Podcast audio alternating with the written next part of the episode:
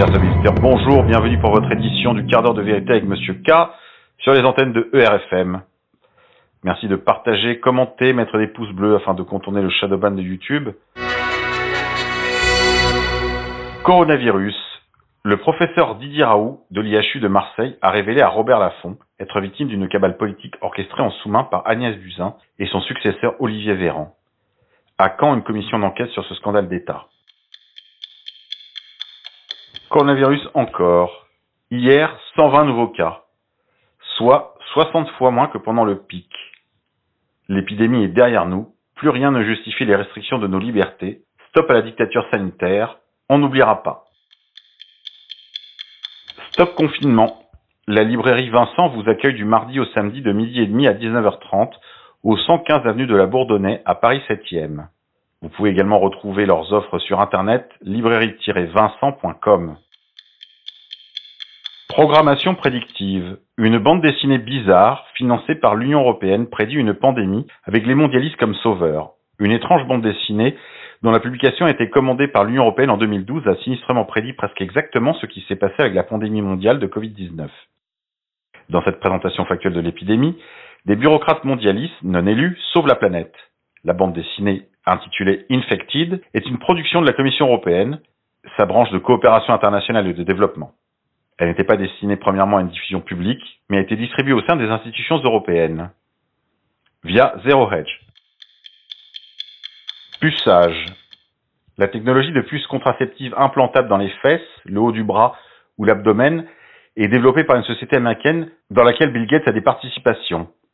Ce programme de développement dure déjà depuis 16 ans et la puce peut être activée ou désactivée via une télécommande.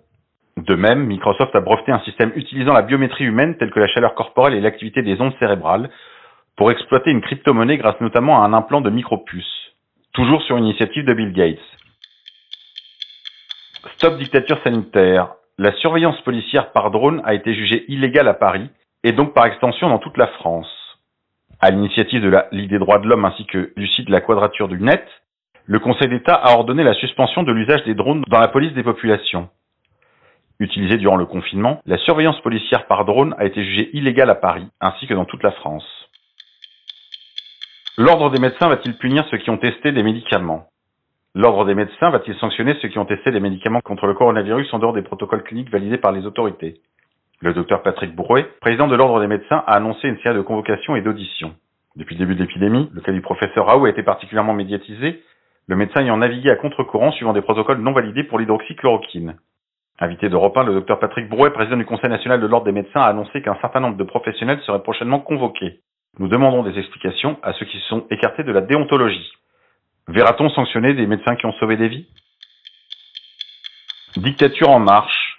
On a utilisé le Covid-19 pour supprimer la cour d'assises, dénonce maître Éric Dupont-Moretti. En effet, on a vu apparaître des cours criminelles sans jury populaire. Retrouvez l'interview de Éric Dupont-Moretti sur, sur france-tv-info.fr. Avia Gate. Les ex-collaborateurs de la députée LREM vont porter plainte pour harcèlement moral, annonçait leur avocate maître Maud Sobel dans un communiqué. Cinq anciens collaborateurs décrivent des humiliations à répétition au travail et des propos à caractère raciste, sexiste et homophobe. Ils dénoncent aussi des pratiques managériales harassantes comme des SMS très tôt le matin. Certains se seraient également vus confier des missions qui n'entrent pas dans le cadre de leur travail, à savoir gérer des rendez-vous personnels. Liberté de culte. Le Conseil d'État a estimé que l'interdiction de réunion dans les lieux de culte portait une atteinte grave et manifestement illégale à la liberté de culte. Le Conseil d'État a ordonné lundi au gouvernement de lever l'interdiction générale et absolue de réunion dans les lieux de culte, mise en place dans le cadre de l'état d'urgence sanitaire en raison de son caractère disproportionné. Saisi en référé par plusieurs associations et requérants individuels, la plus haute juridiction administrative a estimé dans une ordonnance que cette interdiction porte une atteinte grave et manifestement illégale à la liberté de culte et enjoint le gouvernement à la lever dans un délai de huit jours.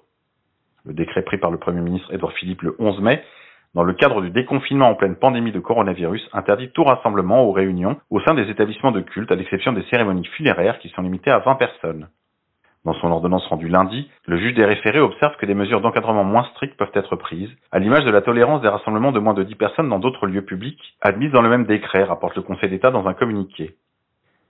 Cette décision est une bonne nouvelle pour la liberté de culte, qui est un droit fondamental, a tweeté Bruno Retailleau, président du groupe LR au Sénat. Jean-Frédéric Poisson, qui faisait partie des requérants, est très satisfait de l'issue du référé liberté, demandant au gouvernement de ne pas jouer la montre pour son exécution. Chers amis militaires, aujourd'hui je vous propose un entretien avec Kamel Béchik, ancien président de Fils de France et également ancien porte-parole de la Manif pour tous. Bonjour. Alors Kamel, dites-nous, quels sont vos projets actuellement? Ah ben de, de, mes activités, c'est euh, de rejoindre euh, la résistance, puisque la fenêtre de tir d'une révolution euh, s'offre à nous, et qu'il va falloir euh, semer très très vite pour récolter le plus vite possible. Donc il euh, n'y ben, a pas photo, quoi. Pour être dans le coup aujourd'hui, il faut adhérer à l'ER. Et donc évidemment, euh, je, je, je, vais me précipiter sur ma carte d'adhésion à égalité réconciliation.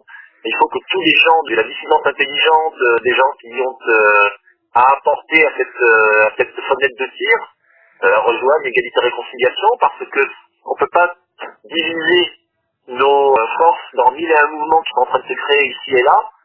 Il faut impérativement rejoindre, euh, rejoindre le bateau amiral, qui a été d'ailleurs à l'origine de nombreux des bateaux euh, subsidiaires, je dirais, tels que Fils de France. Hein. Fils de France est une création d'égalité et réconciliation en termes de filiation euh, intellectuelle, militante, donc euh, droite euh, des valeurs, gauche du travail. Et à ce titre-là, bah, comme, comme petit soldat, comme petite main, comme couleur d'affiche, je rejoins égalité et réconciliation, voilà.